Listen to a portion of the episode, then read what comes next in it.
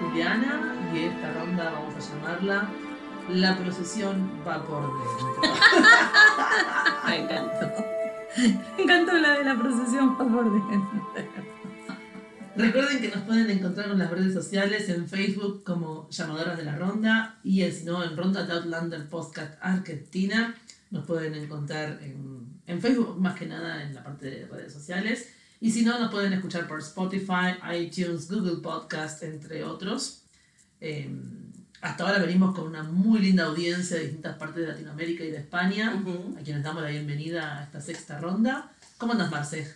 Muy bien, aquí reflexionando sobre, sobre todas las eh, rondas anteriores y trayendo algunas ideas desde lo personal. Esto es lo que Claro. estamos charlando, como siempre. La idea de, de las rondas y de estas conversaciones tienen que ver con qué nos despierta eh, o qué nos dice Outlander en nuestra propia experiencia. Entonces, siempre es un placer. Ay, sí, Si escuchan, si escuchan la rato. del mate es porque la ronda del mate siempre está presente, Sí, como por favor. toda buena ronda. Y un poco lo que veníamos preparando el día de hoy ya era como en continuidad de lo que... Muy lindo el episodio con Mariela. Mariela, gustó. este, saludos también, ella está en Bahía Blanca hoy, en su tierra. Como las viajeras viajan. Las como buenas, viajeras, como buena como viajera. corresponde. La tenemos a Juliana abajo de los aviones y Y a. Mariela en Bahía Blanca. Como toda buena viajera con el pasaporte lleno de sellitos. Exacto. Eh, habíamos hablado de las consecuencias de viajar, habíamos hablado, ya habíamos descrito el viaje entero y habíamos hablado de las consecuencias del aprendizaje que hace nuestra heroína al, al aceptar este viaje, al aceptar esta primera vuelta al sol, este primer, este primer ciclo que se empieza como a cerrar en aprendizajes. Y ahora un poquito también con las consecuencias del viaje empiezan a aparecer como los puentes hacia las nuevas posibilidades. Y de repente hablábamos de procesos de continuidad entre una historia que vengo construyendo y otra que empieza a devenir. ¿Y qué pasa cuando ese, ese proceso de continuidad entre historias se rompe? Y pasa algo que digo, ¿y esto de dónde salió? O sea, este- este- esto ¿de dónde viene? Y yo me estaba acordando que, que fue lo que, lo que disparó eh, un poco el charlar de este, de este tema. Me acordaba que terminé de leer eh, Forastera a la madrugada, ¿no? Y con esto yo no tenía ni idea de que había un show de, de televisión, nada por el estilo. Terminé de leer Forastera a la madrugada en un enero, como les conté en, otro, en otra ronda. Y eran las 2 de la madrugada y yo quería saber cómo, cómo seguía la historia fantástica Mm. del mundo ahora que se abría lleno de posibilidades. Esta cosa de que la viajera había aprendido su lección, la heroína integró su sombra, o le puso luz a su sombra, integró sus aspectos masculinos positivos y negativos, creyó en sí misma, Mm. en seguir su propia voz. Y ahora el mundo se abre lleno de posibilidades. Y bueno, eran las 2 de la mañana y yo quería saber hacia dónde iban esas posibilidades. Una madrugada que sea este, divertida, entretenida. Y entonces tenía en mi tablet los, los libros. Y entonces dije, bueno, voy a empezar y a leer un ratito de Atrapada en el Tiempo. Y así fue. Entonces abrí Atrapada en el Tiempo. Silencio en la quinta, todo oscuras. Mi marido durmiendo al lado, por lo tanto no podía salir corriendo a los gritos por él, ni tenía con quién comentarlo en realidad a esa hora. Entonces abro atrapada en el tiempo y aparece la primera frase que es este, esta de, bueno, aparece el prólogo, ¿no? El prólogo y el prólogo habla de algo de mucho dolor, ¿no? Para quienes no lo leyeron, está hablando de tres que despertó Claire, es la voz de Claire, que eh, aparentemente está en Regnadún. Uno se yo me preguntaba, ¿qué hace esta mujer en Regnadún en realidad? Este, y que despertó tres veces en- con mucho dolor y soledad y demás. Y, ah, te genera como una especie de intriga. Pasás la hoja siguiente y dice Inverness 1968. Y decís, "Mm, ¿qué? Estábamos en Francia, perdón, era Francia 1700 y pico. Ni el Concord. Claro, ni el. Concord. ¿qué hacemos en Inverness en 1968? Y la, primer, la primera oración es, Roger Wakefield se sentía rodeado en el centro de la habitación. Roger Wakefield, ¿de dónde salió Roger Wakefield? Que lo tenés que ir a buscar a no sé dónde, a Roger Wakefield. ¿Y este de dónde salió? Porque de hecho, apenas lo vimos dos segundos, y en la serie lo vimos de niño y como un niño más, así, nada, un personaje. Ah, vos sabías que era el niño, bueno, y. Nada, pero nada. No, ni nombre, ni sabía. ¿Quién es este? ¿De dónde salió? y me acuerdo la sensación de angustia eh, de, de, querer saber dónde estaba el mundo lleno de nuevas posibilidades. y de golpe el relato se rompió, hay una, hay una ruptura ¿no? en, la continuidad del relato y un cambio de contexto completamente. Mm. Y, y realmente me quedé diciendo, ¿qué pasó? ¿Qué pasó? ¿Qué pasó? ¿Qué pasó? Y por otro lado también aparece esto que comentábamos antes, que empieza a aparecer otra voz. Mm. Ahora es la voz de Roger que habla en tercera persona, ya no tenemos más solo la primera persona. Incluso las primeras personas en este primer, este, en la primera parte de Atrapada en el Tiempo está en cursiva, o sea, cuando Claire habla por su voz en primera persona, está en cursiva miércoles. Es un cambio realmente demasiado grande. Y entonces estábamos pensando, o me quedé, nos quedamos pensando en la ronda anterior, en qué era lo que simbolizaba este cambio y este shock. Este, y, y, Atrapada en el Tiempo debe ser uno de los libros más revoleados contra la pared, creo yo, porque igual que el inicio de la serie, del, del primer episodio mm. eh, de la temporada 2, ¿no? En donde aparece Claire ahí en Craig llorando a los gritos, este, y que nos estamos preguntando qué pasó, qué pasó, qué pasó, qué pasó. Entonces, el tema de hoy eh, está relacionado con este punto, ¿no? ¿Qué es lo que simboliza el, eh, todo, todo el sufrimiento transcurrido entre el final de, de Forastera y el retorno este en 1968, como está en los libros, a Inverness. Mm. Y después de charlarlo y después de darle algunas vueltas al tema, aparece así como una línea muy, muy puntual en cuál es el sentido de aquello que Claire y Jamie fueron a hacer a Francia o mm. estaban haciendo en Francia, ¿no? Hay un objetivo que parece ser un objetivo muy loable, que es parar la rebelión, para evitar las muertes de, los escoceses de las Highlands y el fin de su forma de vida.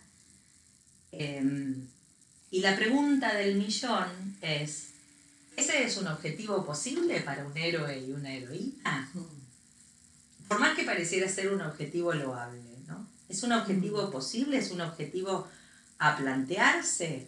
O sea, ¿es, es factible que una vez que la heroína o que nosotras tomamos conciencia de un, de un vislumbre de integración, ¿no? O de la vida en plenitud, el primer, eh, la primera conclusión o la primera salida que tenemos es ir a cambiar el mundo afuera, ¿no? ¿Será esa la consecuencia? O sea, ¿será la consecuencia de esa decisión, esta disrupción en el tiempo y el espacio y el encuadre? Y Claire en Inverness en el 68, hablando con Roger Wakefield. Y esta es la pregunta que nos trae hoy aquí. ¿Cuál, es el, ¿Cuál es el precio, cuál es el costo que tiene el hecho de desviarse del viaje. ¿no? Que habíamos dicho de entrada de que el, objetivo del viaje heroico, especialmente para la heroína mujer, tiene que ver con reconectar con el ser más profundo, ¿no? O sea, integrar los distintos recursos masculinos, femeninos, sombra eh, que, que, tenemos y tomar contacto con el ser más pleno, ¿no? Y vivir desde ahí, Bueno, vivir la propia vida desde ahí. Vivir la Yo propia sé lo que vida. entiendo, entiendo que tal vez encontraste algo que fue bueno para vos, que te hace feliz, que te nutre, que te, que te da plenitud, y vos decís desde el lugar más altruista, por ponerlo de algún modo. Quiero que todo el mundo viva en esta suerte de gran, gran, gran felicidad que estoy, entonces salgo a evangelizar tal vez como este lugar de vos tenés que ir a hacer terapia. Sí, vos sí. tenés que ir a hacer Sí, tal cosa. En nuestra tenés que- cotidianeidad, te- vos tenés que ir a constelar. Vos te fuiste a pelear en realidad cuando arrancaste el viaje con todos los tenés que que te venían pegando y ahora vos estás diciendo a todo el mundo, vos tenés que hacer esto mismo, que es un gran tenés que, Ujú. cuando la gran lección venía por otro lado de sacate todos los tenés que y escuchar tu propia voz. Exactamente. Es como una especie de paradoja que se arma en el tiempo, que es como que te estás mordiendo de vuelta la cola de la misma trampa. Aparentemente, el, el- el- las, las enseñanzas o los aprendi- el aprendizaje del viaje es que es cíclico en serio. Sí. En nuestra mentalidad este, occidental eh, creemos que el viaje es un, tiene un objetivo. Entonces, una vez que llegamos a ese objetivo, Mm. llegamos al objetivo y ya está todo cumplido. O sea, no hay más nada que laburar, entonces ahora salgo a evangelizar, como decías vos, ¿no? A evangelizar. Y encontramos un montón de personas en esta situación. ¿no? Que, como bien decís, con la mejor intención, no estoy hablando de, de- de mala intención y no estoy hablando de que no sean objetivos loables en términos de aspiración. El punto es de qué nos desvía la atención. Totalmente. O sea, si, si yo, eh, si, si, si yo, heroína, voy a poner mi atención en cambiar el afuera, ¿no? En, en cambiar el afuera, no el que con mi aprendizaje, el afuera, y viviendo desde mi aprendizaje eh, y transmitiendo las enseñanzas del viaje, que en este caso son creer en la propia voz, tomar conciencia de vivir desde lo interior, decir que no, Sí. eh, elegir las, eh, lo cotidiano en función de, de estar centrada en sí misma, ¿no? Desde ese lugar y viviendo desde ese lugar pareciera que no es suficiente. O sea, No, tengo que salir cual. a guerrear. O sea, cuando recién planteabas la pregunta de si era factible este, este, este objetivo tan loable, yo decía, ¿con qué, ¿con qué superpoderes? Porque estamos hablando de humanos a todo esto. O sea, entonces yo decía, claro, ¿con qué superpoder tiene? Más allá de viajar en el tiempo, que hashtag re superpoder, buenísimo. Sí, sí. pero, o sea, más allá de eso, ¿qué otro superpoder tiene esta mujer eh, y este hombre para proponerse como seres humanos generar un cambio tal en un continuum de tiempo Sí, sí, que afecte a millones que y a millones, de, personas de por personas siglos. en- ah, exacto, o sea. Gran idea. O sea, En algún momento, en algún momento que era una gran idea. Está bien, listo. Continuamos porque yo este libro. Ahí está. Este libro que es maravilloso, pero en realidad, eh, no sé, nos pareció que, que, Porque si no, no que es un tema interesante, porque si o no, sea. no serían humanos. Y por ese motivo estaba, estaba pensando mientras hablabas, estaba haciéndome una imagen, me apareció una imagen recurrente de Capitán América y los Vengadores, Claro. versión 824, ¿no? O sea, ¿por qué? eh, tiene en la cultura popular esta mm, persistencia de hacer la 1, la 2, la 3, la 4, la 5, la 18 y son todas iguales. Claro, porque estamos, están puestos en superpoderes Mm. Que de vez en cuando tocan alguna fibra de lo, de lo humano, ¿no? Este, ¿Viste que van a hacer Matrix 4? uh, me Van va- a hacer la cuarta Matrix. Yo me dije, ¿qué van a Después de que hacer se ahora? murió me encantó. Claro, ¿Qué van a hacer ahora? Ah, O sea, bueno. ¿con, con qué nuevo viaje va a aparecer Neo luego de haber cerrado un... O sea, ¿ahora qué viene? Ahora va a venir, va a venir oscuro. O sea, digamos, sí, tendría que tener la lógica, ¿vieron? Como la del hombre araña, que apareció así así, después hasta que se convirtió en el lado oscuro. O sea, porque sería una ¿Nos burrada. vamos a bancar un Neo? Sería una burrada, porque en realidad Matrix estaba perfecta con su Y, final. pero es lo mismo que decís vos. la integración en el. ¿Es necesario hacer una decimonovena versión No, de de... ninguna manera. Bueno, será... Da mucha guita. Ese es el punto. Da mucha guita. Me puso, me puso muy contenta eh, en la enésima este, versión de Star Wars, Yo que soy una chica grande de edad y, y Star Wars la vi en el cine, la primera, que ahora viene a ser la 4, ¿no? La primera Sí. viene a ser la, la 4. La ¿no? cuarta, O sea, sí, sí, esas cosas raras que tiene Star Wars. Este, que eh, fue como una, una muy buena referencia en términos de viaje heroico, que si bien es el viaje de Luke Skywalker, tiene, eh, tiene todos los componentes, porque como hablamos en la primera ronda, eh, George Lucas consultó justamente a Joseph Campbell, que es el que ideó las etapas del viaje Sí. heroico, que le puso nombre y estructura y secuencia al viaje heroico. Y este, George Lucas lo consultó, que fue un estudioso de estos temas, lo consultó con Joseph Campbell cuando todavía vivía y cuando estaba filmando la, la primera Star Wars. Em, por lo tanto, es una, una saga que está eh, desarrollada a partir de los pasos y los elementos del viaje del héroe varón, ¿no? que ya habíamos mencionado que hay algunas diferencias Sí. con el héroe varón.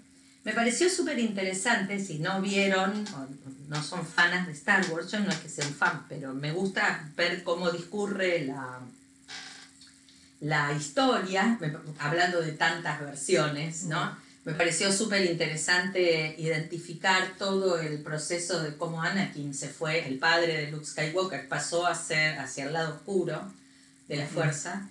Me pareció muy interesante darnos cuenta de que al lado oscuro pasás por miedo, nada Mm. más, y que el miedo es la única emoción humana que nos mantiene separados de todo, de todo, de nosotros mismos y de los demás, ¿no? Mm. De nosotras Sí. mismas y de los demás. Y me parece que estuvo re bien este, graficado en las otras tres, las que son las primeras ahora, la Sí, 1, la sí, 2 sí. y la 3. Tal cual, sí, la la primera trilogía, la original. Este, después viene la 4, la 5 y la 6 y aparecieron en la 7, la 8 y la 9 aparece, no sé, se destruyó todo, los Jedi se fueron a la miércoles, la fuerza, no sé, está desparramada por ahí, más o menos como está el mundo en la actualidad. Y quien aparece como la versión de, de una Jedi moderna es una mujer. Mm. Y eso es lo que me parece súper interesante, ¿no? Porque hay un planteo, más allá de que todavía no está eh, terminada, que falta la última, que dicen que la van a estrenar en diciembre de este año, les chismoseo lo que apareció como, como de qué se va a tratar.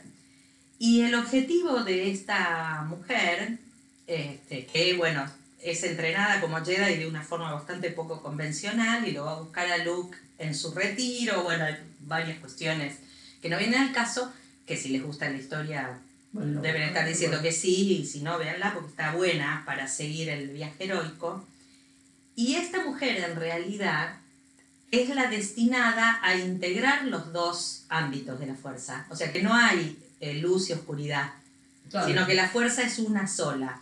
Tal cual. Y este es el objetivo de lo femenino en realidad. cual. Entonces, el- la diferencia entre el viaje heroico de la mujer y el del varón, en realidad el varón, necesariamente por su condición masculina, predominantemente, su energía predominantemente masculina, Mm. sale a combatir, o sea, está vinculado con el hacer y está vinculado con justamente generar un algo en el afuera.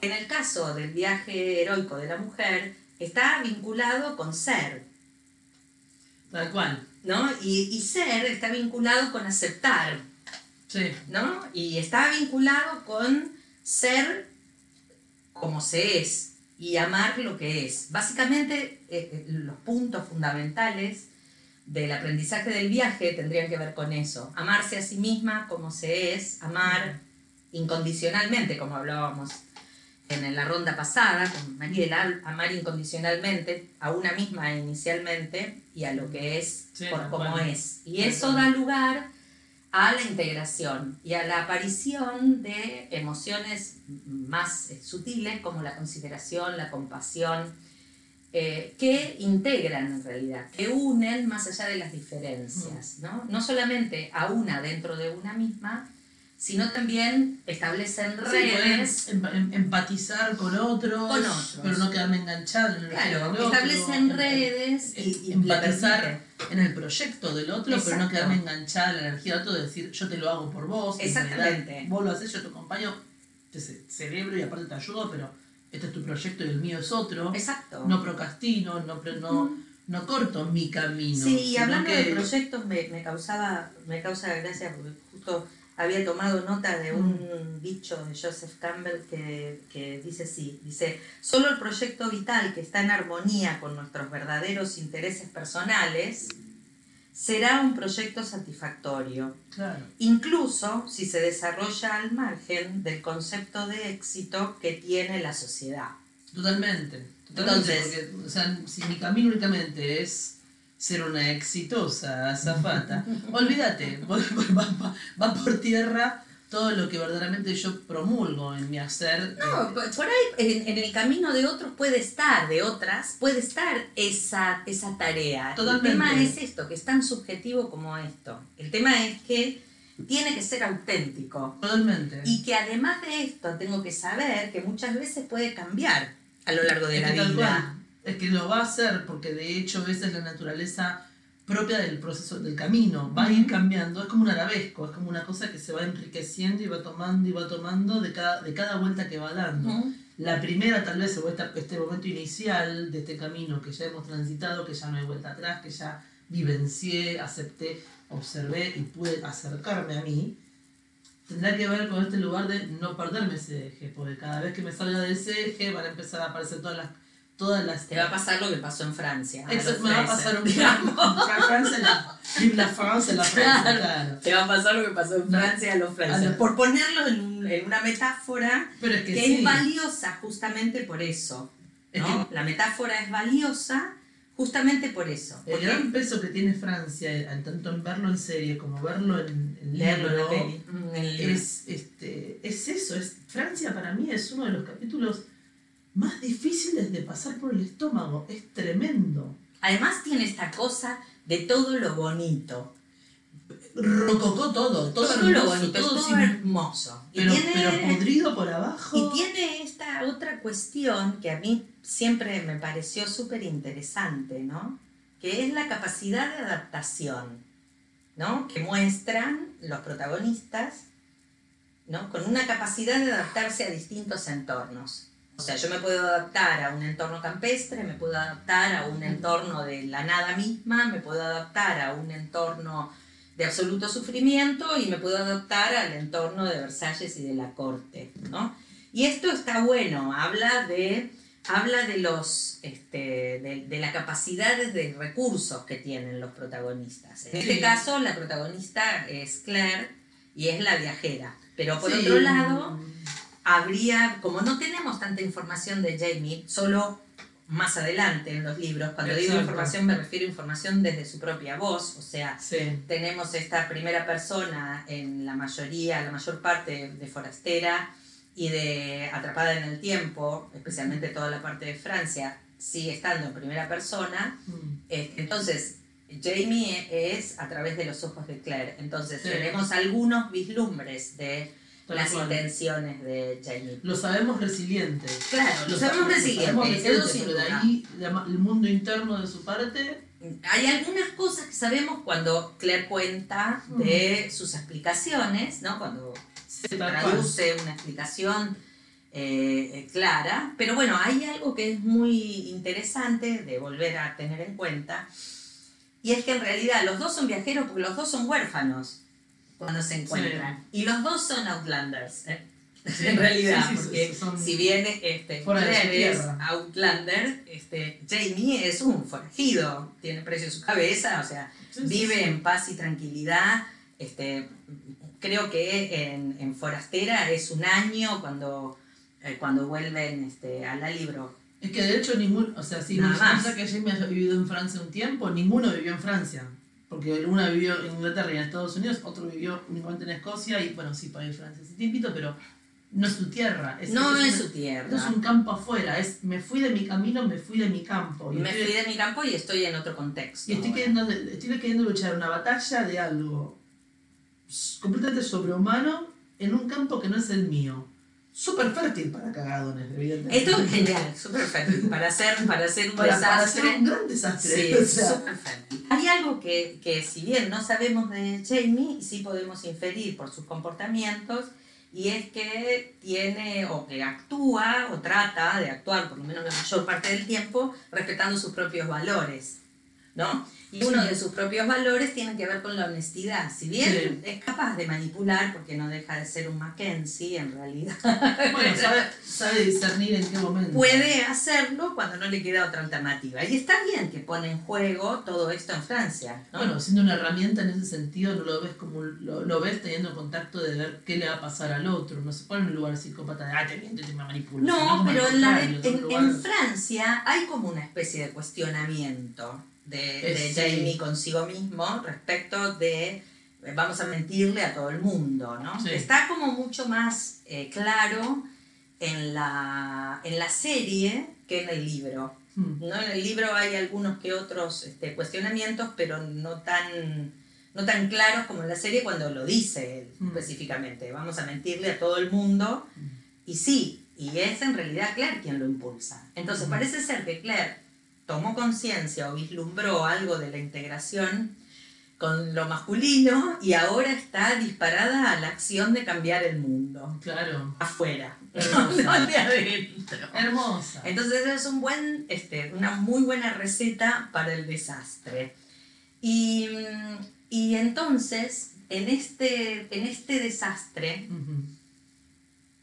es todo lo que pasa en Francia y lo posterior, no, no es lo que pasa en Francia, digamos, lo que pasa posteriormente cuando vuelven a Escocia y toda la participación en la campaña que termina en Culloden, eh, hay como una toma de conciencia ahí al final respecto de que no pudieron hacer nada Hmm. en los dos, ¿no? Los dos. O todo, o todo lo que hicieron lejos estaba del objetivo ridículo que se habían puesto. O sea, un objetivo que es automáticamente incumplible, una vara demasiado alta, con un lugar de exigencia que iba a ser. No, y además imposible, habla de un sobredimensionamiento del ego, ¿no? Si lo vemos Sí. en términos mitológicos, podrías llamarlo, o en términos mitológicos, psicológicos, más o menos, la psicología transpersonal lo llama pecado de ubris, Mm. en realidad, que es esta cosa del autoengrandecimiento, ¿no? Yo puedo Sí. todo. Y esto es algo bastante característico de, del- de Del una- viaje. del, del post-viaje cumplido Claro. digamos, ¿no? O sea que ahora que puede ponerse de manifiesto en la salida a evangelizar y a querer cambiar afuera, ¿no es cierto? Y que rápidamente este, te va a volver de una patada en la cabeza la realidad hacia el camino. Podés quedarte toda la vida dando vueltas como turco en la neblina, pero en realidad hay algo, mm, creo yo que, que lo hablábamos hace un rato, mientras buscábamos el micrófono y demás para grabar, y que tiene que ver con esto de que cada vez que tomas más conciencia, es más doloroso cuando te das cuenta que te salís del camino. Sí. Tiene que ver, o sea, como hablábamos del lugar de soledad que genera estas salidas. Y mm, est- estas salidas en plano de inconsciencia, porque también hablábamos en un montón donde yo digo, bueno, perfecto, esto yo sé que me puede llegar a salir mal, pero y voy a repetir esta misma, esta misma secuencia, pero si de repente cambió algo en esta secuencia que yo no percibo, o el entorno es distinto y salió bien, bueno, salió bien. Y si salió mal, yo acepto y consci- en consciente que, bueno, sí, había altas posibilidades de que saliera mal. Y así todo eso sigue siendo un aprendizaje, sigue siendo parte de ser mi camino, porque estaría en, en- en concordancia con un lugar de expectativa, se cumple o no se cumple, continúo, pero estoy en mi, en mi parámetro. Ahora, cuando yo esa posibilidad no la percibo y creo que mi gran idea es la única, es la válida y debo salir a que todo el mundo haga lo mismo que estoy haciendo yo, en el lugar de, O incluso a imponer mi idea de forma medio Todos incluso manipuladora. deben ser veganos, Ahí está. sean Eso. todos veganos, Eso. Sean todas feministas, sean todos acá, todos allá, y todos deben pensar como yo, porque esta es la verdad, porque yo descubrí la verdad de la lamparita. Entre, entre salir de tanto tenés que y todos, este, en realidad te fuiste al día, volviste al mismo lugar. Volviste al mismo lugar, o sea, volviste, y es más, volviste al mismo lugar con el zapatazo en la nuca, de darte cuenta que, ay, ay, volví al mismo lugar, qué hueco, y entonces aparece el lugar de la soledad por un lado, que tiene que ver con el afuera, me van a decir, sí, sí, quédate, quédate tranquilo gritando vos solito ahí que nosotros vamos todos para hacer nuestra vida. Sí, sí. Porque quedás como el loco solo. Sí, sí, además te comes un bollo Te, importante. te como- esta cosa de para, para. ¿Qué me venís a gritar a mí, tus verdades, si yo tengo la mía? Vos me preguntaste mi comes para la vida para mí. No, ah, bueno, entonces. Entonces te podés comer estos lugares de soledad, de el mundo te aparta, porque el mundo sigue su vida y vos seguís la tuya. Y vos necesitas seguir transformándote adentro, no afuera, ¿no? O, o estás tan seguro que esa verdad era para vos así, Claro. me puedo dudar también. ¿Tan, tan seguro estás que es así que lo tenés que salir a gritar para que todo, para encontrar concordancia afuera? Ah, no. ¿Será que todavía estás dudando y Claro. entonces, entonces te vuelvo a dejar en soledad y decir, ah, tengo que volver a agarrar mi duda? Tengo que volver a agarrar mi duda de, ¿es cierto que esto es así para mí o estoy simplemente queriendo buscar afuera lo que todavía no termino de encontrar adentro? Porque si ya lo encontré adentro, ya lo encontré. Punto. No Sí. tengo que seguir buscando porque ya está, ya lo encontré. Ya está, entonces mi accionar en lo cotidiano va a estar en concordancia con este, esto que encontré. Va a ser mucho más integrado Tal en cual. términos de hago lo que pienso y lo que siento. A ver, me, me, me hace acordar ahora los tantos y tantos años de terapia que vengo haciendo. Mi tera- todos mis terapeutas tienen todos un jacuzzi, quiero que sepan. Este, porque tenemos una cantidad de trabajo. Y una de las grandes lecciones que aprendí es, esto es así para mí. Es así para mí. Y cada vez que me emperro en algo, al tiempo después digo, para mí. Ah, listo, ya está, chao. Y después me doy cuenta que a veces me me embanderé en algo, pero encontrar el para mí en, esa, en ese final de oración me terminó tranquilizando en el lugar de decir, pero para, si esto es para mí así, y si no es para mí, porque yo digo para mí y me hace ruido, no es para mí. Ujú, Reedito y ujú. continúo. Y también es para mí ahora, aquí y ahora. Aquí y mañana ahora puede es para mí. diferente. Por eso, o sea, yo puedo tener esa capacidad de resimbolizar. Che, para mí, aquí y ahora podía comer. Yo estoy justo cuando hablábamos con un tema metabólico y estoy como, con una dieta que todo el mundo me dice, ¿pero puedes comer eso? Sí, sí, no puedo comer harina, no puedo comer un montón de cosas. Y cuando me escuchan dicen, pero es por un tiempo nada más, ¿no? No sé, a mí me hace bárbaro hoy, aquí y ahora. No pongo en duda porque Sí, sí. me hace bien a mí y aquí. Dentro de 3, 4 meses tendré que ver cómo se reedita esto. Entonces hasta inclusive tener la chance propia de decir, esto aquí y ahora es así para mí, me da la chance de poder mañana y más adelante repreguntarme. Ahora, si yo salgo a todo el mundo a querer evangelizar con, esto es así, Y es lo único, es la es única verdad. único". Bueno, Senten- te va a pasar- sentencié. Que va a pasar como los Fraser en Lo ofrecen en Francia, chao, te van a pegar un sopapo y te vas a volver con el Bonnie Prince en, en la, la latita de galletitas. O sea, a comer galletitas a culado, a culado. La cola del cielo, Porque no te queda otra. Porque sí, sí, en realidad esa es más o menos la sensación. Por eso les hablábamos de la soledad en ese lugar. Porque es este lugar de. El, el mismo mundo te va a acomodar de vuelta en. No, no, volvé a tu casilla a pensar. Y es doloroso. Es como, hay como una pérdida, es como si hubieras salido del, del camino, Mm, te tomaste un atajo y estuviste dando vueltas Mm. este, eh, adentro del bosque, que si bien el viaje tiene una etapa de girar adentro del bosque, perdida, o en la oscuridad, ese girar en el bosque, perdida en la oscuridad, tiene mucho más que ver con encontrar alguna respuesta a preguntas más profundas. Claro, es distinto. En este sí. caso es distinto, es, girar más en el desierto. Sí. Por eso tiene que ver con esto de la soledad que hablaban. En el desierto Eh, eh. y con cuatro gotas de agua. Es que en el camino de la heroína, ese pastoreo tiene que ver con, hasta inclusive conectar el lugar de desenganche. Sí, sí, sí. desengancho y acepto que la experiencia venga. Sí, sí, exacto. en el, en el, en el post camino, en ya las, las siguientes vueltas, ese lugar tiene que ver con procrastinar. Por ahí, sí. Como este lugar de después.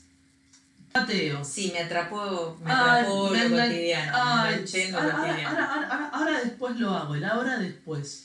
Me enganché ahora en lo cotidiano. Me enganché sí. con que, ¿sabes qué? Tengo que ir a cambiar guaraníes por, por querandíes en moneda. Ahora después lo hago. Sí, en lo que sea. O me engancho en no, los otros no es- no también. no es- no- no tiene fruto. No tiene, no tiene, no tiene consecuencia positiva. Exacto. Ujú.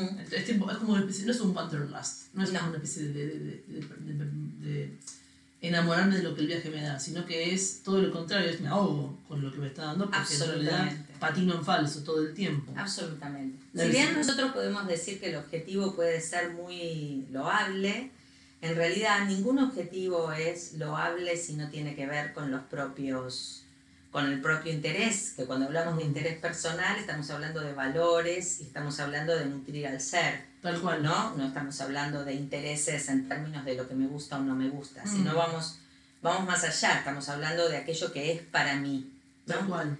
Este, aquello que es para mí en este tiempo y espacio que me tocó vivir o si me tocó viajar en el tiempo como le pasa a Claire, en donde esté, en cada momento, ¿no? Bueno, por eso hablábamos en, en- en este tema de que le tocó viajar sí o sí hacia, hacia, hacia, hacia su vida anterior, hacia su punto de inicio, y hablábamos del estar congelado y vivir a medias, como esta cosa de, bueno, sí, me tocó viajar porque por seguridad, me tocó viajar Volver al Volver al- 1900, Me- decís. exacto, me, me tocó volver en realidad saliendo de lo que hubiesen sido mis valores. Ella dice en un montón, yo, me, yo se lo recrimina varias veces en la historia. Yo me hubiese muerto con vos en Culloden. Sí, sí. Y sin embargo, hay, hay, hay una necesidad, tal vez, no sé si, no sé si decirle necesidad, pero No, es la consecuencia. No, es la consecuencia. Simbólicamente, y simbólicamente es la consecuencia, porque en realidad, eh, si, si eh, Claire hubiera pensado tres minutos desde las, los aprendizajes del primer ciclo, digamos, del viaje, la decisión de cómo vivir en Francia o qué hacer en Francia seguramente hubiera sido otra. Sí. Y hubiera, hubieran tomado decisiones mucho más auténticas y más vinculadas Sí. con sus propios valores. Sí, hablábamos todo de, bueno, me voy a Turquía, no sé, no importa. No sé, Me- me no tomo sé cuáles podrían haber sido las decisiones. En realidad ya. siempre son complejas las decisiones, Claro. porque en la medida en que uno tiene cada vez más conciencia, se enfrenta a pa- pareciera ser como que el camino se hace como un poco más angosto, como que Sí. se convierte en un sendero, como que no hay, si bien hay muchas opciones, las opciones son siempre dentro del parámetro del camino que es el- de una Mm. y no el de otros. Ujú. Entonces, en realidad, pareciera como que el camino se angosta, pero en la medida que yo esté consciente de mis valores y de lo que quiero, las opciones y de lo que soy y actúe en consecuencia, las opciones que voy a plantear van a ser opciones dentro de ese parámetro. Sí. Entonces, la consecuencia nunca va a ser este desierto. No, tal cual. La consecuencia no va a ser Culloden ni el desierto. Más allá de que Culloden hubiera ocurrido igual. O Tal sea, no, no pasa por ahí. Pasa, estamos hablando del viaje de Claire, no estamos hablando. Y, y de la necesidad en esta etapa del viaje de cambiar la historia, Mm. ¿no?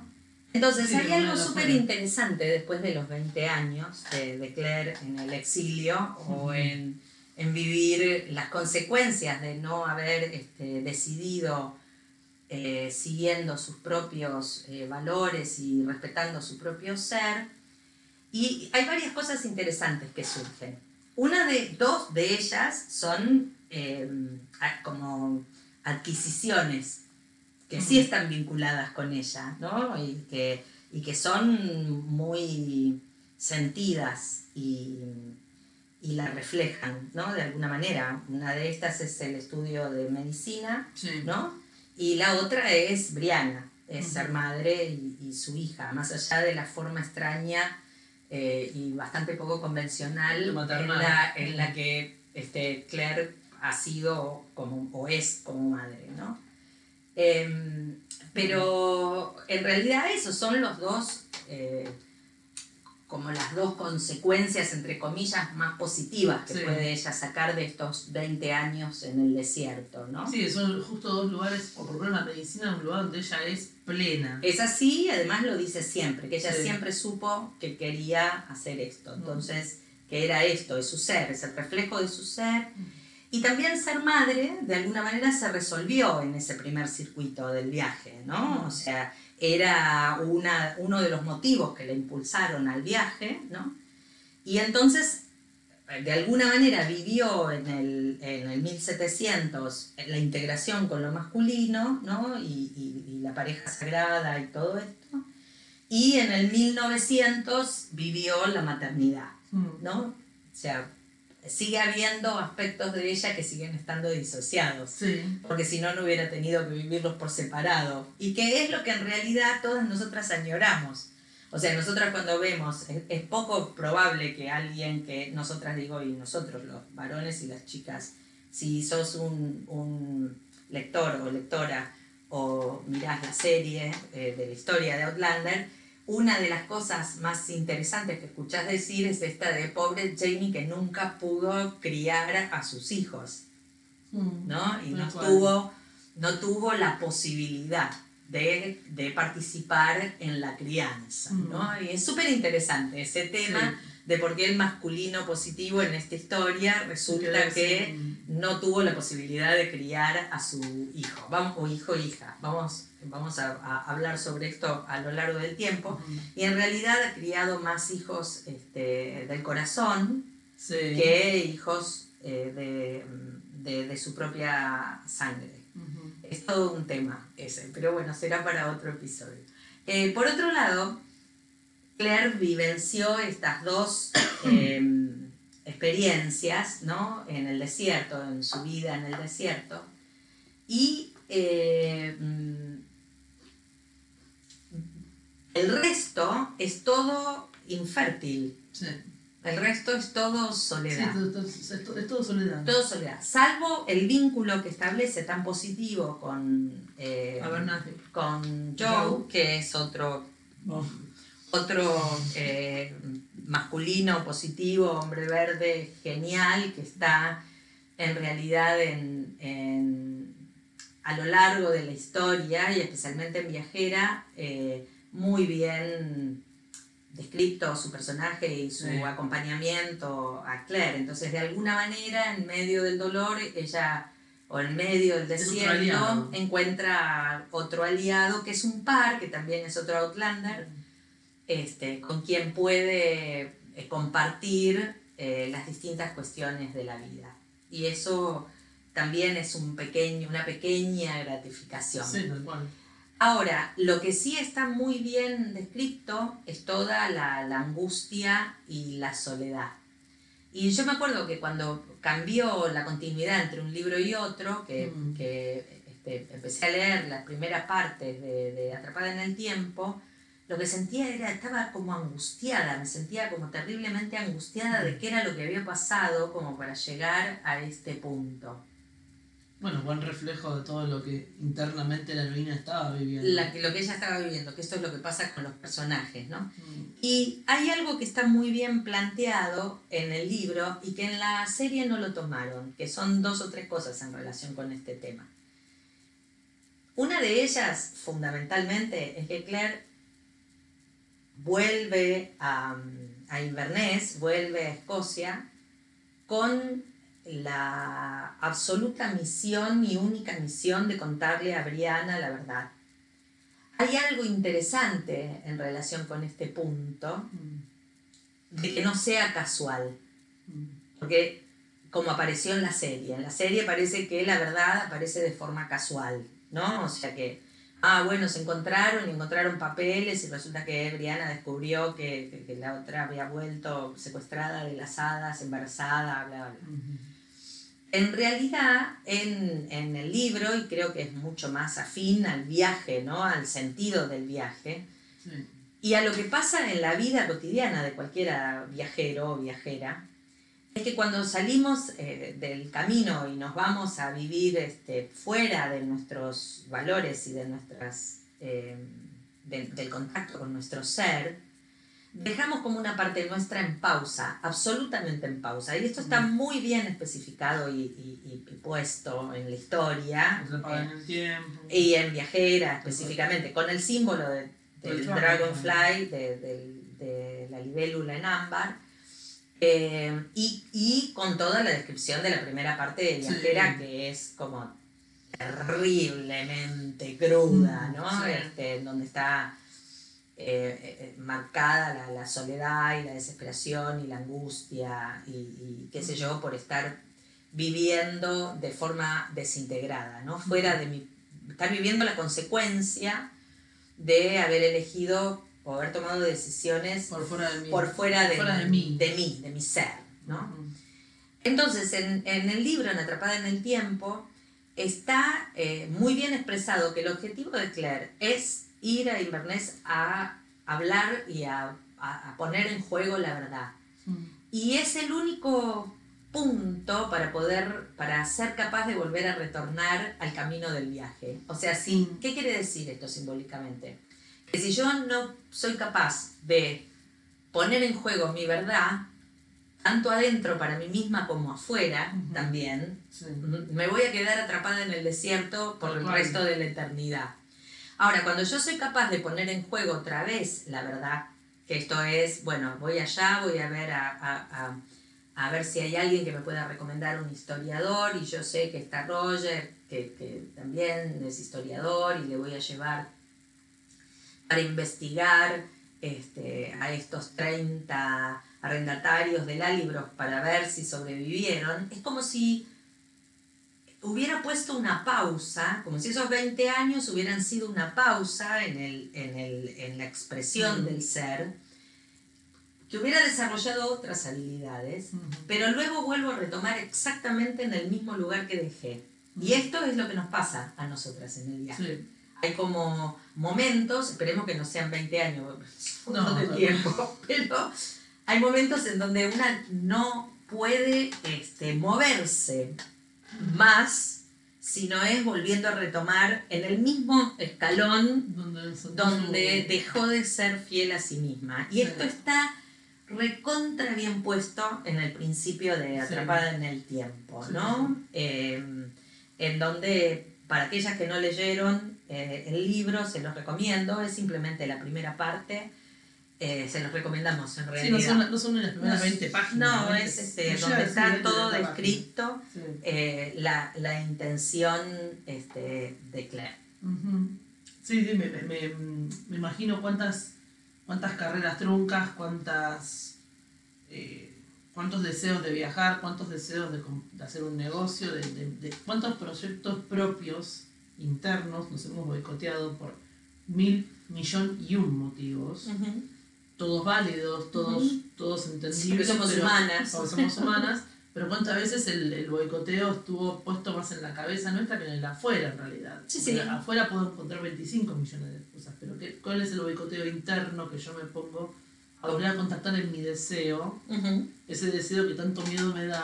ujú. Y tal vez me lo boicoteo justamente por eso, por el miedo que me da que, que falle o por el Hacer. miedo que me da de hacer. Hacerlo y concretizarlo y decir, "Ay, lo puedo hacer.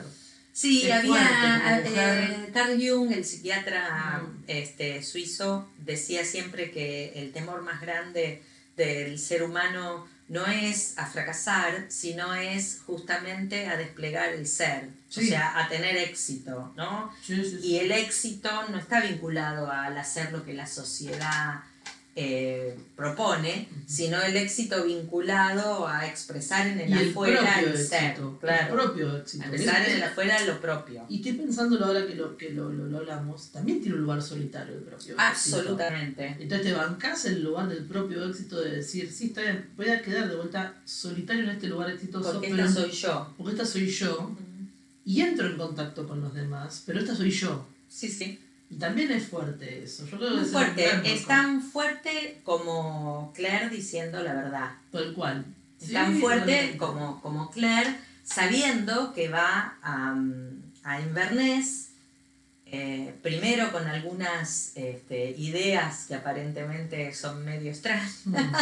Sí, sí, sí, y luego cuando se va clarificando a lo largo del- de, de la relación con este historiador que empieza a investigar y que va recolectando y reconstruyendo la historia de Claire, Mm. a pesar de lo que Claire no le cuenta, este, él va reconstruyendo la historia, Mm. porque como bien dice, es un perro Un buen sabueso. un hueso, un buen sabueso, no puede dejar un buen hueso, ¿no? Mm. y un misterio sin resolver, y encuentra en Roger otro aliado, de alguna manera. Porque piensen en esto, las que ya estamos, eh, digamos, hemos eh, o leído los libros o visto eh, la temporada 2 y la 3, en realidad, que están tan integradas, ¿no? Entre sí, de esto es de lo que estamos hablando. En realidad, Claire va a Inverness a decir la verdad a Brianna, y en este decir la verdad a Brianna se encuentra con eh, respuestas de, de cuestiones que ella temía y que dejó en stand-by, como ella misma dice, durante este, sus 20 años. Una es si Jamie había cumplido con su objetivo, o sea, si su masculino positivo había podido salvar a los 30 arrendatarios de Lallybrook y los había sacado del campo de Culloden. Eso es lo que ella más quiere saber, ¿no? Y fíjense, es esto, es saber si su masculino positivo cumplió con su objetivo, Mm. Que es el objetivo por el cual él se sacrificó, uno de ellos, ¿no? vaya la pena. si valió la pena el sacrificio, ¿no? Si, porque el héroe se sacrifica. El héroe masculino siempre se sacrifica, ¿no? Sí, la heroína femenina acepta lo que es. Mm. Esa es la diferencia en el, en el viaje. Pero el masculino positivo se sacrifica, en este caso, y el sacrificio tiene que tener, desde la perspectiva de Claire, que es la heroína, obviamente, tiene que tener un sentido. Mm. Entonces, si este sacrificio tuvo un sentido, está de la mano de Brianna, o sea, Brianna es algo, digamos, es, un, es algo bien concreto que le otorga sentido al sacrificio de Jamie, de hecho. Este, es una de las razones. Y la otra razón del sacrificio de, de Jamie que le otorga sentido es el, el salvar a sus 30 arrendatarios. Entonces, con este objetivo, Claire resulta que va, se encuentra con Roger y le pide que investigue. Lo cuento para aquellas que o no se acuerdan el libro o eh, no lo leyeron. Claire le pide a Roger que investigue si esas 30 eh, personas, de las cuales tienen los nombres y apellidos, eh, sobrevivieron a Culloden. Y, y a Roger le, le llama mucho la atención el tema, fundamentalmente porque ve que varios tienen el apellido Fraser. Mm. Y él dice que es poco probable que hayan sobrevivido porque los Fraser pelearon en Culloden en la parte más este, com- complicada de la batalla y que es muy probable que la mayoría haya muerto. Mm. Este, y, y, y Claire le dice que si lo puede investigar y bueno, y Roger acepta. Y empieza a darse cuenta de que resulta que no murieron. Y que no murieron unos cuantos mientras va investigando, ¿no? Va yendo de un lugar a otro y va investigando y no murieron unos cuantos. Y además de eso, empieza, eh, Ro- Roger descubre que eh, como hay una figura o hay un nombre que Claire no le dio y que se repite Mm. en este en- cada vez que va a investigar sobre esta gente, sobre estos 30, y 30 nombres, y que es el capitán de ese destacamento o de ese grupo de personas, que es un tal James Fraser. Entonces eh, pregunta a Claire por qué no lo incluyó en la lista, Mm. si ella sabía que, que James Fraser existía. Este, y le pregunta este, por qué no lo incluyó en la lista. Y Claire, después de, de tragar unas cuantas veces, en realidad, y de sujetarse de algún lado, este, le dice que ella no lo incluyó porque sabe que James Fraser murió en Culloden. Y, y listo. Y le pide a Roger que no hable de James Fraser con Brianna. Y Roger entonces anda por ahí dando vueltas, preguntándose de dónde salieron estas 30 personas que no se murieron. ¿Qué tiene que ver una inglesa con estas 30 personas que no se murieron? Y este, encontrando distintas eh, partes de la historia de Claire que ella no le cuenta y que vienen a ir completando como el rompecabezas. Un muy buen detective, juega. Muy buen detective. Y por otro lado también, al decir la verdad, bueno, luego se destapa el tema, eh, se sabe la verdad y Claire entonces cuenta eh, todo lo que pasó en Francia y demás. Se lo cuentan los dos. Y hay algo muy interesante que es esto lo que quería cerrar, que si Claire no hubiera ido a decir la verdad, a publicar la verdad, no se hubiera encontrado con Roger y Roger no hubiera hecho esta investigación y finalmente no hubiera terminado la historia abriendo las puertas para un nuevo ciclo. Ujú. ¿Cómo es que eh, este, esta apertura para el nuevo ciclo, que es que James Fraser no murió Culloden, ¿no? Y él es el artífice de, eh, eh, o es el, el disparador, eh, Roger es el disparador de Claire hacia la nueva etapa, ¿no? Es como... Un, como aliado- un nuevo aliado. un nuevo aliado es una catapulta, en realidad, Sí, un desafiador infernal, cuando le con, dice con que todo no que también se le, con todo lo también que se le aparece a Roger en esta investigación de la mano de la, de la otra pata que faltaba, que era Chilis. Claro, porque eh, Claire va a, ahora va a, a Escocia con esos dos objetivos. Uno Mm. saber de los 30 y el otro es avisarle a, a, a Gaylis, avisarle, porque es 1968, Mm. que es el año que Gaylis le dijo cuando estuvieron viajaba. al juicio de las brujas. Este, y va a avisarle, o tiene como segundo objetivo, avisarle a Kaylee que, este, que tenga cuidado, que si va a viajar, que no sea, que trate de disimular, un poco Su- difícil, digamos, Suspicacia, le dice. un poco difícil, que trate de disimular, que no haga tanto escándalo en el afuera, porque puede llegar a terminar este, quemada en, en una hoguera en Krensmuir en unos años. En realidad hay algo interesante en el viaje de Gaylis, Mm. que está de la mano de, de lo que estábamos hablando ahora. O sea, Gaylis es una viajera también, es una heroína, que en realidad como objetivo todo el tiempo tiene cambiar el afuera. Mm. Sí, tal cual. Y es una muy buena metáfora de cómo terminás cuando querés todo el tiempo ca- cambiar el afuera. Un poquito desmembrada termina. Que le corten la O sea, cabeza. tan escindida, tan escindida de vos que perdés la cabeza. Perdés la cabeza. Básicamente está muy bien en la metáfora. Mm. Porque la cabeza y la mente está vinculada con lo masculino. O sea que en realidad lo que perdés es la conexión entre lo que haces y lo que sentís. Con esto de que le cortaron la cabeza. completo, Una desconexión. Es una desconexión y es una decisión completa. Sí, Entonces el símbolo está muy bien con Sí. Especialmente que está todo el tiempo actuando en el afuera. Ella quiere cambiar el afuera y quiere un objetivo personal y es Claro. que el Linda. rey lindo. "Scotland". Linda. Pobre linda. Pobre. Pobre linda. loca. Pobre, Pobre loca. Pero. Realmente es, este, sí la queremos al final. Y hay algo sobre lo, mm, sobre lo interesante ¿no? que tiene eh, eh, tomar conciencia, eh, que por ahí mm,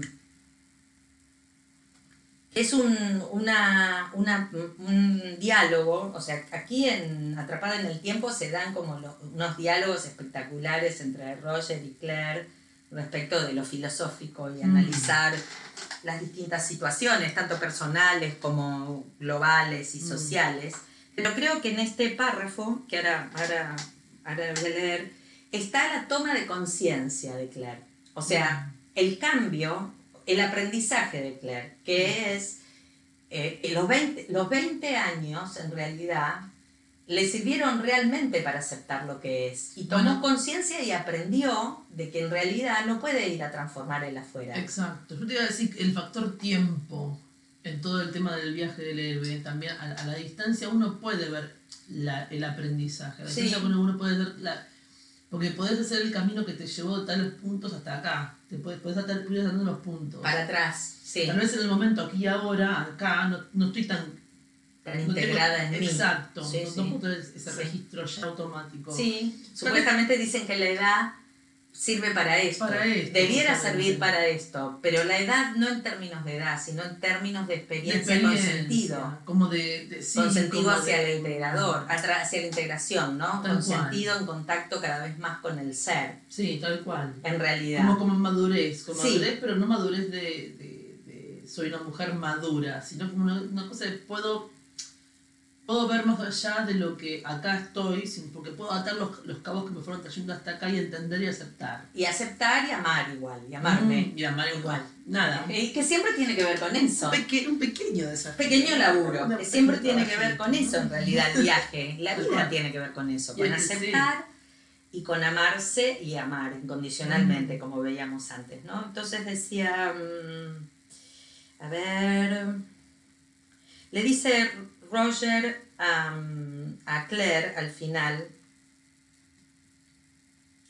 supongo que sentirá cierta amargura con los historiadores, con los escritores que transformaron al príncipe Carlos en un héroe.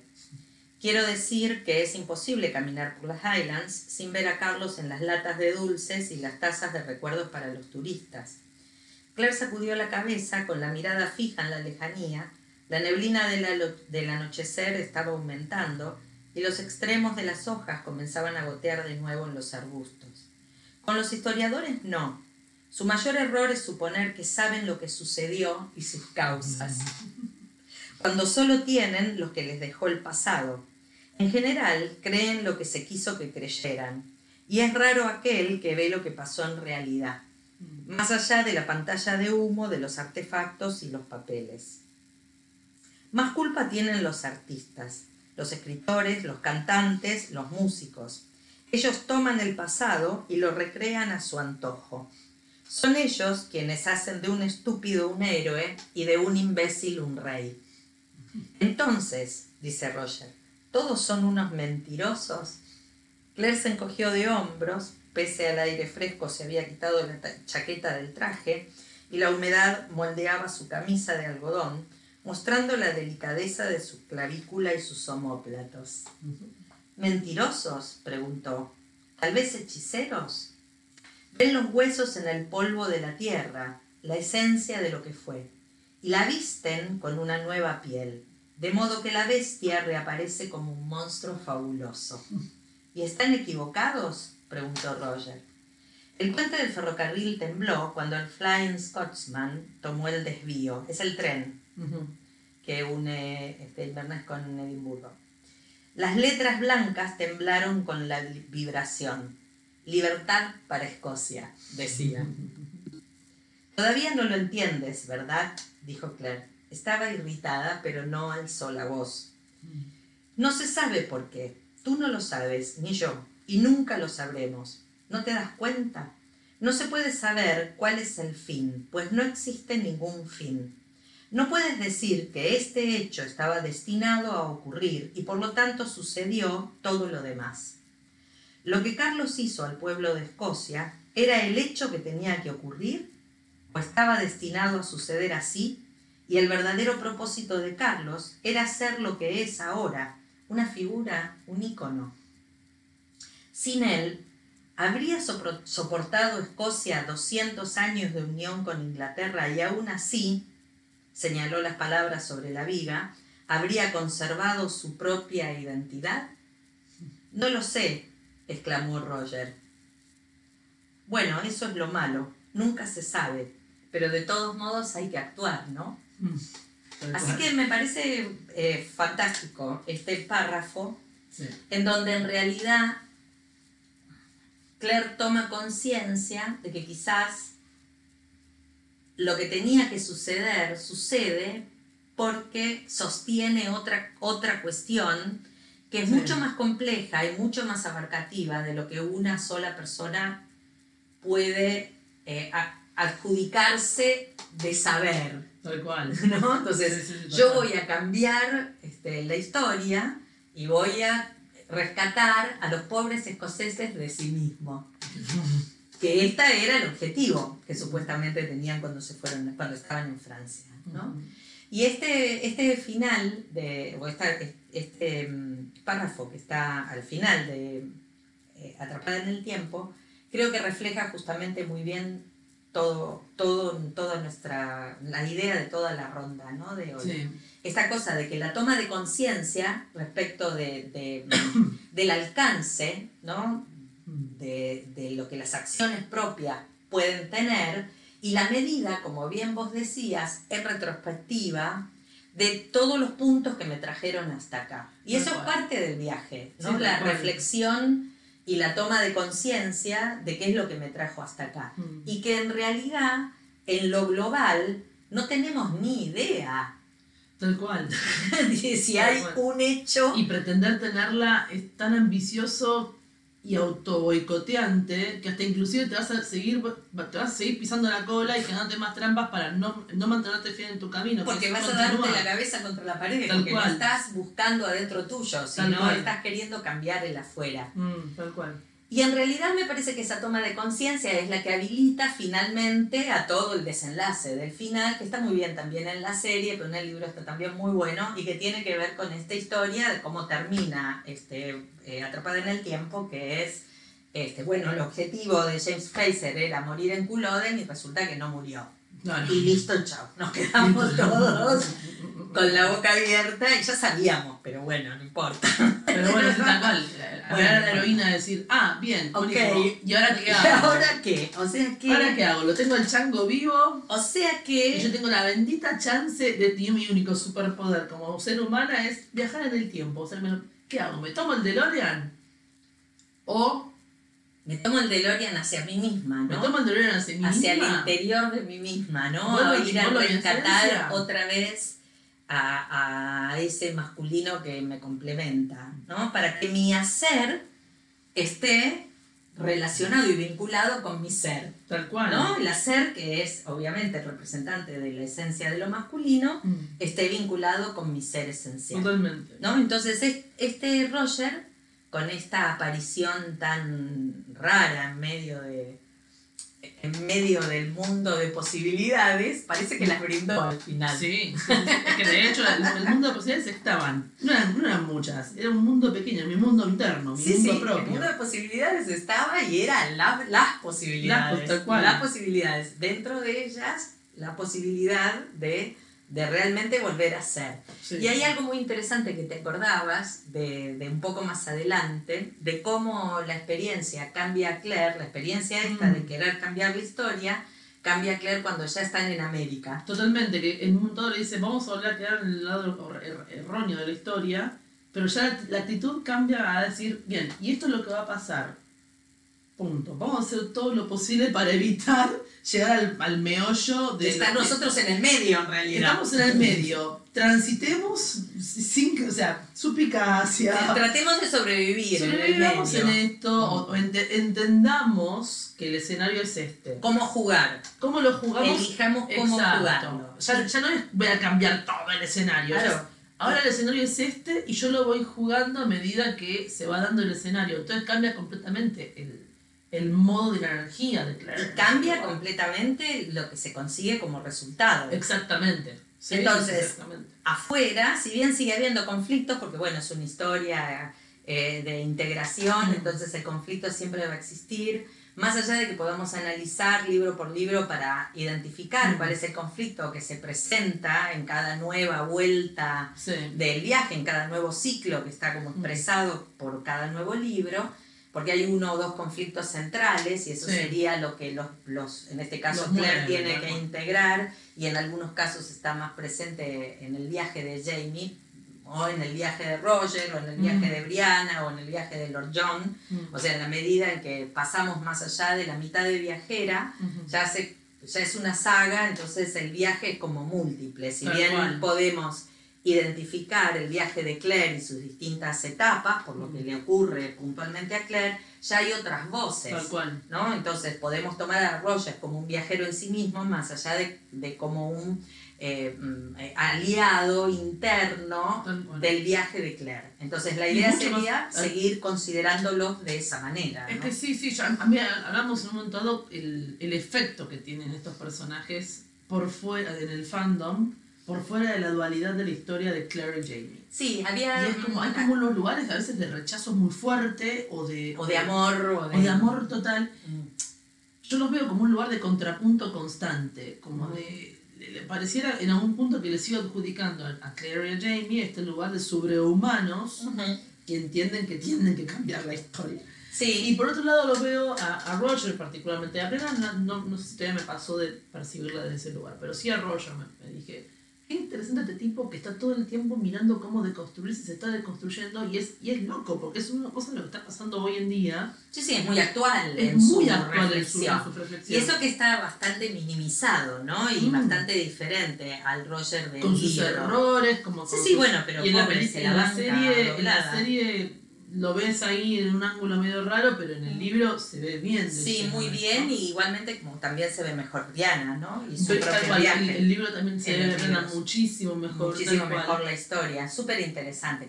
Ahora hay un punto súper interesante también para, para cerrar, que estuvimos conversando, que tiene que ver con este tema inicial, que es el no vivir el viaje como propio, ¿no? O Ujú. sea, no, no estar con las patas en el propio viaje o, Ujú. o la, traicionar al propio viaje. Ujú. Y que tiene que ver con esto de la vivencia del, del fandom y cómo el fandom influye, no solamente en este caso en, eh, en, en relación con los personajes y en relación con los actores, sino el fandom funciona de esta manera en muchos, en muchas otras historias. Sí, en esta historia, puntualmente, como es una historia que es un muy buen reflejo de un viaje heroico, tiene eh, como un componente bastante particular, porque es la integración de lo femenino y lo masculino, que, bueno, tiene un peso importante, ¿no? En, mm. en, el inconsciente.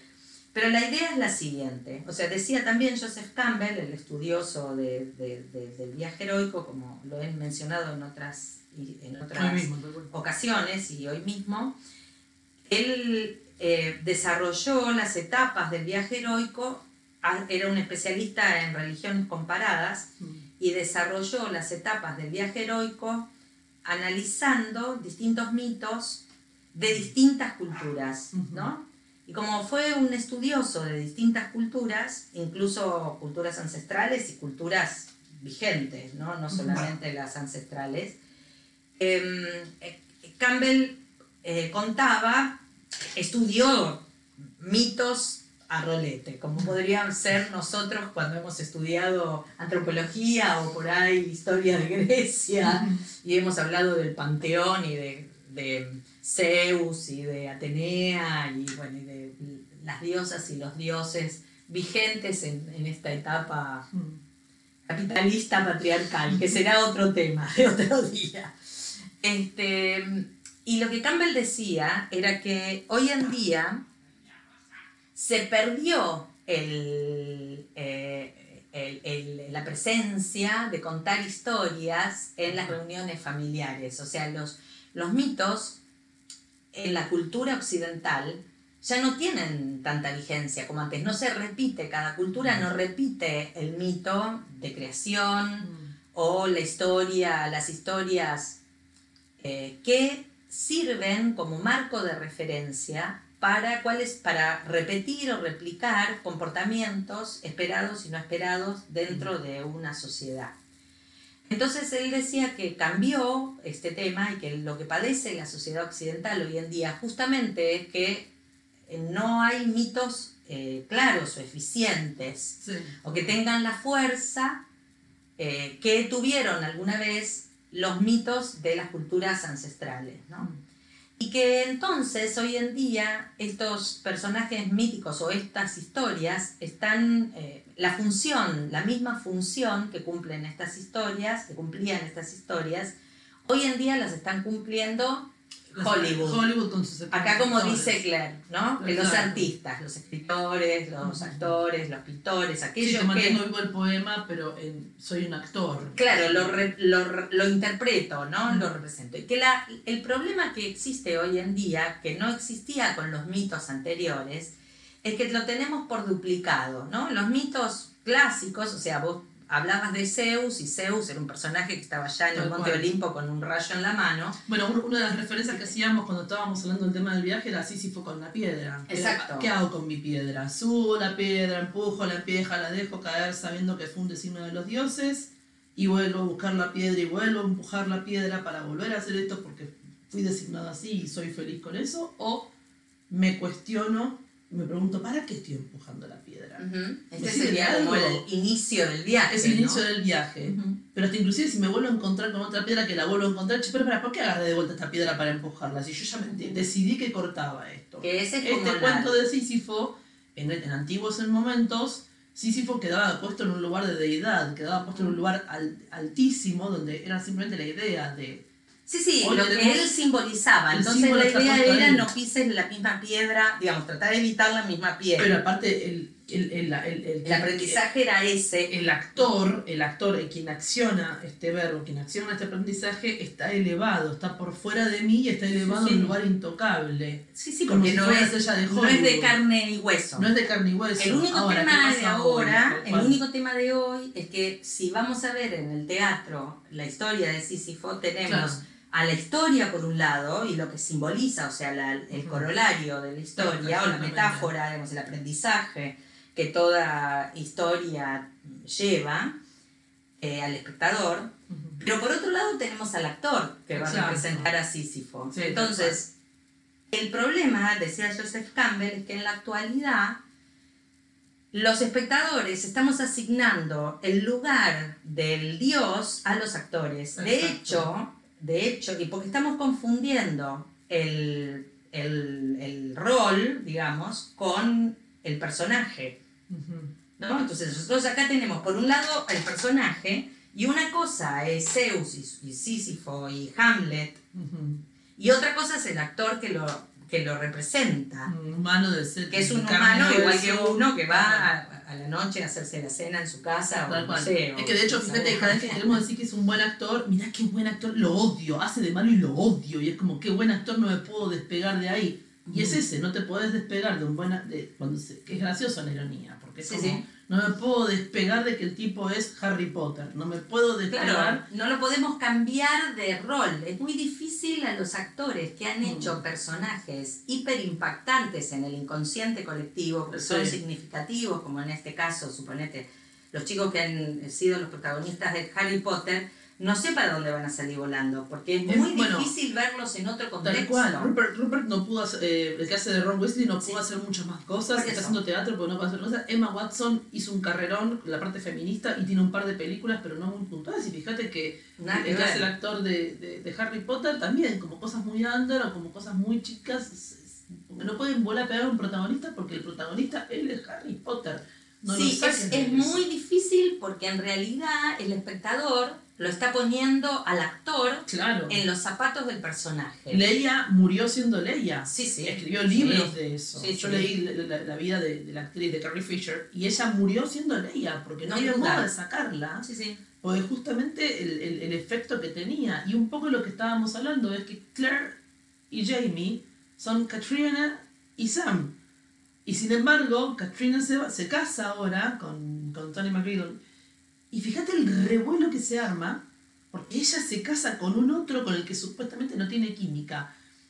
Yo nunca me tomé una cerveza con la niña, así que no tengo la más pálida ¿De idea qué es la química de de la cuál es la química que tiene. Jamás Y más allá- con su pareja. Y más allá de lo, de lo, de, de lo cotidiano y de la anécdota, en Ujú. realidad lo interesante es pensar en la expectativa. O sea, en cada uno de cual. nosotros lo que surge es una cuestión aspiracional, ¿no? Sí. Es como un deseo, una aspiración de que en realidad la integración entre el femenino y el masculino se dé ahí afuera. Mm. entre este entre Jamie Claire Ujú. y de la por lo tanto Eh, sin duda es como un pasaje directo Claro. entre Sam y Kate sí, entonces digamos no no no pueden salir de ahí claro. digamos y va a ser muy difícil que salgan de ahí por lo menos a los a los ojos nuestros Totalmente. o si no, van a estar todo el tiempo haciendo el mismo personaje. Bueno, ¿Qué es lo que pasó? que- Me estaba pensando, en- vos hablabas de, de la princesa Leia, y yo estaba pensando en Harrison Ford,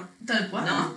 Que hizo de Han Solo siempre, en realidad, en todos sus otros personajes. Totalmente. Porque, digamos, Indiana Jones es una Es un versión Han de Solo.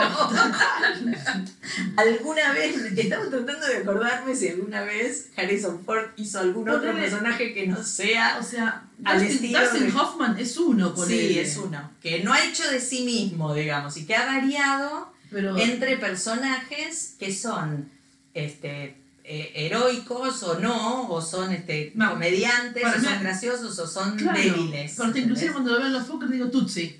Una bizarreada, ¿entendés? Claro, Pero exacto. me- se me cruza también. Sí, sí. está, está bien que se nos cruce porque quiere, o sea, es parte de lo que el tipo quiso generar. Quiso generar, o Meryl Streep. Ahora, si ustedes vieron Big Little Lies, si no la vieron, vayan a Genial, ver Big Meryl Little Streep Lies. es, es, Es es una una que puede representar de cualquier cosa. Puede hacer lo que se le cante. Y en, este- en esta serie hizo un lugar también así. Ahora, si yo no separo a Meryl Streep o a Sam, a Kate, no, no los separo del, del papel que jugó tan rico, El tan- personaje heroico, el del personaje. heroico. Si me como el personaje Estoy heroico, le voy a tremendamente injusta con Ego- ellos y egoísta, conmigo. y conmigo, porque en realidad estoy queriendo que el personaje viva y la persona viva el viaje que tengo que vivir yo. Totalmente, me, me, me, me estoy, me estoy boicoteando mi propio viaje de ver, che, para, ¿qué me pasa con mi pareja? Y no, no lo miro, ay, no, no, yo quiero un Jamie.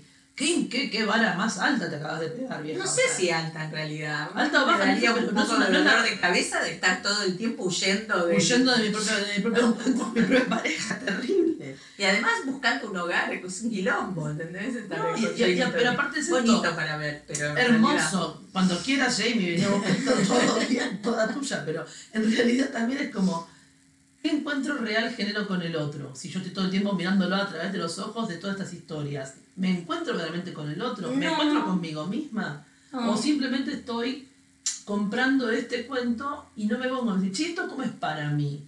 ¿Cómo fue esta búsqueda para mí? ¿O ¿Cómo qué, fue esta? qué lo que me hace sentir las emociones que ¿Qué me esta trae a mi historia me hace sentir. Cómo nutre mi propio camino. Que de hecho hay un montón de casos que podríamos contar y eh, Sí, eh, digamos totalmente. que conozco, podríamos contar eh, que, que Outlander ha aportado eh, a la vida de, cada, de cada persona. Lo más interesante creo que es esto, ¿no? De la sensación, el- el- la disrupción que genera cuando los personajes em, barra los actores hacen cosas de personas comunes, no de Tal los cual, personajes. Yo tal nunca cual. me voy a olvidar la primera vez que vi los, los bloopers, los bloopers de la filmación, el desagrado que me generó. Ah, Yo me reí muchísimo. Yo me reí un montón, pero detrás del reírme, porque el reírme Sí. tiene, reírte tiene que ver con esto de la discontinuidad, ¿no? Continuidad O sea, cual. rompe el patrón y entonces te hace reír. Pero detrás de este reírme me generó una bronca, porque deja absolutamente de manifiesto que es una actuación, Sí. no es el personaje. No, tal cual, tal cual. Entonces, eh, si lo voy a... Me duró medio segundo esa toma de conciencia y después me reí como loca. Pero es lo mismo. Es Fue la la, misma sensación de pasar de forastera a atrapada en el tiempo. Es esta misma sensación de encontrar algo completamente distinto de lo que eh, estás esperando. O sea, entonces hay una cuestión aspiracional que tiene que ver con el fueron felices y comieron perdices, eh, que de alguna manera, si tomamos conciencia de estas pequeñas trampas que nos hacemos y de cómo el arte en realidad empuja cosas de nosotras, de adentro de nosotras, y no, la historia no es lo que pasa en la pantalla, sino es lo que refleja en mí, o Tal sea, qué es lo que simboliza para mí, para mi vida, en realidad podemos hacernos como mucho más fluidas, ¿no? Y recuperar un montón de herramientas que son plenamente nuestras Totalmente. y que no son de Jamie o de Claire. O sea, nosotras seguramente podemos ser decididas, podemos decir que no, podemos este, mm, eh, actuar y, y funcionar desde nuestro propio ser Ujú. si lo decidimos. ¿no? Ahora, la pregunta del millón es en el aquí y el ahora. ¿Cuánto tiempo dedicamos a esto? A Ah. funcionar desde nuestro propio ser, a integrar nuestros aspectos femeninos, a trabajar en nosotras mismas, en ampliar el nivel de conciencia y demás. ¿Cuánto tiempo dedicamos cada día? Si vos tenés ganas de seguir volviendo tu camino y seguir no contactando con vos misma, acá cerró la ronda, chao, un beso grande. Pero si aceptás el desafío, fíjate cuáles pueden ser trampas que diariamente nos ponemos y que te invitamos a detectar en vos y que nos cuentes a través de nuestras redes sociales.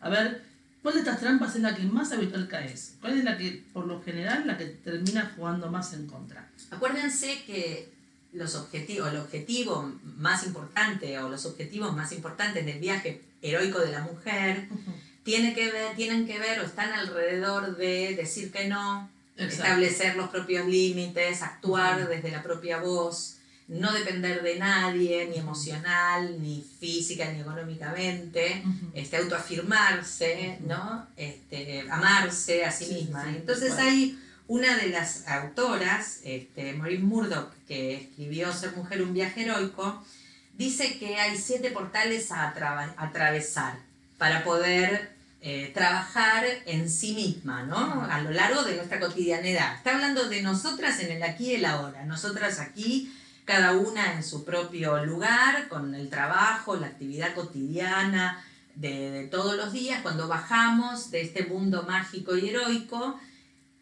qué tenemos que tomar en cuenta para trabajar en nosotras mismas y cuáles son las trampas que nos ponemos y qué tendríamos que resolver creativamente para poder seguir profundizando en el trabajo personal. La primera es las finanzas. Entonces, si yo quisiera hacer un, un, retiro, no sé, un encuentro con alguien, que yo, la excusa es no tengo dinero, tengo que gastar en algo concreto, tengo que... Y en realidad nunca tengo dinero. Está bien que a veces no tengo dinero, pero hoy en día... en Argentina. Es claro, digamos, estás en Argentina estamos en un buen momento para esto, claro. Pero en realidad no tiene que ver con dónde estás, porque hoy en día hay un montón de cuestiones y de herramientas gratuitas Mm. que Sí, podés sí, dar y que en realidad tanto Juliana como yo, que somos participantes y organizadoras de círculos de mujeres, sabemos que este, una de las, de las excusas suele ser, este, no tengo plata, y vos le decís, pero no, mm, no, No pagues, no no pagues. pasa nada", y tampoco puede venir. Porque entonces no tiene tiempo. no tengo plata, no tengo tiempo. Te- no puedo dejar a, eh, digamos, otro de los de las portales a atravesar es la relación con los demás. Ay, los chicos. Esto es, no puedo dejar Los a mi chicos. pareja, no puedo dejar a mis hijos, no puedo No, mi dejar marido mi tiene que tener la comida mi marido tiene que tener la comida No barrí, no, barrí, la vereda, no no, barrí no. la vereda. Este es el otro portal a atravesar, que tiene que ver con el otro. Y la mujer, en su condición relacional, el viaje, el otro siempre va a ser un desafío para el viaje de la mujer. El otro siempre va a ser un Ay, me, desafío. voy a quedar haciendo horas extras porque mi jefe me va a mirar bien Mi jefe me va a mirar bien y No me lo va a pagar, no no va a tener- pagar. no voy a tener dinero tampoco. No, tampoco, o sea que va. Bueno, otra es el miedo. Nunca pude, no me siento cómoda en los grupos, no sé, no me gusta mucho. yo- vos vos me decís que vos me ves a mí. Ah. Yo tendría que saber, pero yo no sé nada de Ay, esto. no, yo no me veo. No me haciendo veo eso. haciendo no. No, Otra es la falta de impulso y o de compromiso. O sea, empezar y salir corriendo. Ay, yo- ¿Viste? ¿Qué, qué día Qué lindo dijiste? hacer zumba. Ah, Sí. ¿Qué? Contame otro día. Claro. Otro día contame. Justo ese día, Ese día no, no. puedo. Una parte de mí quiere, pero otra no. Conflicto con el horario. Yo iba a ir, pero justo. ¿Qué pasó? Ay, Se me los martes a las 7 de la tarde. Esta Ay, semana no. tengo. No me tengo que ir. O tengo otro compromiso. El justo. perro tiene morse, Sí. perdóname. Le, pa- le pagué al perro unas clases de, de morse que no sabes, con una Me eminencia. El perro habla morse, morse. Otro, problemas de salud. Tengo asma, alergia, tengo algo que no puedo. ¿Sabes qué me dio? Me dio un algo, me dio un Me algo. duele en la cabeza. Ah. Tengo jaqueca. La de la jaqueca es genial. La jaqueca es tan útil. La jaqueca me bajó la presión, es súper útil. Y no tengo tiempo, no tengo tiempo, es muy largo, tengo muchas obligaciones, no me alcanza el tiempo. Como mujeres, estos son los desafíos. O sea, si yo estoy trabajando en mí misma hacia la integración, en realidad estos desafíos, cualquiera de estos, o todos juntos, o cualquiera de ellos se me van a presentar. Mm, Porque en realidad el afuera siempre es un desafío de por tal sí. cual. Y yo estoy entrenada a lo largo de tantos, de tantos años de cultura patriarcal que me entrenan para poner mi atención en el afuera y satisfacer el deseo del otro, en realidad estoy entrenada para primero Tal cual. poner ese tema, o sea, el deseo del otro, que de alguna manera justifica mi no mirada en mí misma. Tal cual. ¿no? Bueno, Entonces, la vez pasada había una iglesia tipo evangelista que decía, era un congreso, no sé qué cosa, que decía, madres de rodillas, hijos de pie. oh, me encantó. Madres de Qué rodillas, espanto. hijos de pie. Y yo dije, qué, qué aberración que mi hijo me vea de rodillas. Porque sería una imagen muy dura. O sea, yo quiero que mis hijos me vean de pie, igual que ellos. No lo digas porque te van a quemar en la hoguera, creo. Un besito para todos. pero No lo digas muy fuerte, pero estaría bueno pero este, son esas cosas que se- bueno preguntar el símbolo. introspecciones, Sí, sí. de tratar de ver cuál es la perspectiva, ¿no? O sea, cuál es el símbolo. Me de- viste rezando, re- veme rezando sentada con mis hijos, me vistes arrodillada, sacrificada. El sacrificio creo que tiene que ver con otros símbolos. Una cosa es el sacrificio al cohete, pero otra cosa es la entrega, ¿no? O sea, si, si estoy este, eh, eh, arrodillada porque estoy en oración, ni es introspección, ni es entrega hacia el, hacia el ser superior, no importa cuál sea la fe, es válido. Es válido. El tema es si estoy re- re- arrodillada como sinónimo de sumisión. Claro, pero, pero así y todo, si yo estoy en concordancia con lo que hacen ellos y que ellos están aprendiendo desde ahí también. Claro. Porque si no, fuera de broma, en, en- si bien el vínculo no es par, nunca es par padre e hijos, nunca el vínculo es par. También hay como un mensaje que en tu continuidad, si vos me ves feliz, vas a, vas a buscar felicidad. Si vos Sí, me sí.